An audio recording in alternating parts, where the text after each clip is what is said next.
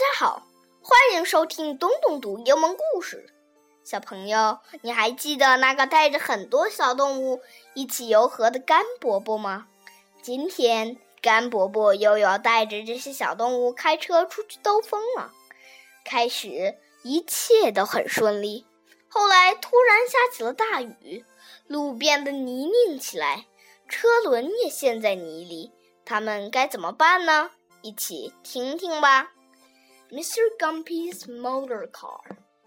Mr. Gumpy was going for a ride in his car. He drove out of the gate and down the lane. May we come too? said the children. May we? said the rabbit, the cat, the dog, the pig, the sheep, the chickens, the calf, and the goat. All right, said Mr. Gumpy, but it will be a squash and they all piled in. It's a lovely day, said Mr. Gumpy. Let's take the old cart track across the fields. For a while they drove along happily.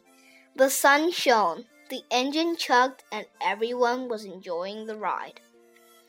I don't like the look of those clouds. I think it's going to rain, said Mr. Gumpy. Very soon the dark clouds were right overhead. Mr. Gumpy stopped the car. He jumped out, put up the hood, and down came the rain. The road grew muddier and muddier, and the wheels began to spin. Mr. Gumpy looked at the hill ahead. Some of you will have to get out and push, he said. Not me, said the goat. I'm too old. Not me, said the calf. I'm too young.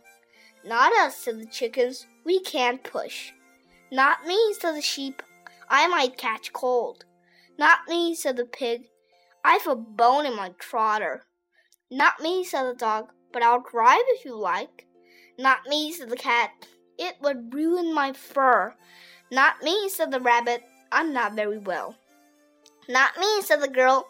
He's stronger. Not me, said the boy. She's bigger. The wheels turned. The car sank deeper into the mud.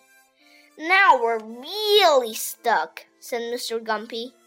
They all got out and pushed. They pushed and shoved, and heaved and strained, and gasped, and slipped, and slithered, and squelched. Slowly the car began to move. Don't stop, cried Mr. Gumpy.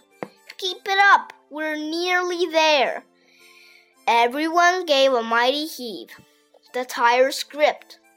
The car edged its way to the top of the hill. They looked up and saw that the sun was shining. We'll drive home across the bridge, said Mr. Gumpy. There'll be time for a swim. Goodbye, said Mr. Gumpy. Come for a drive another day.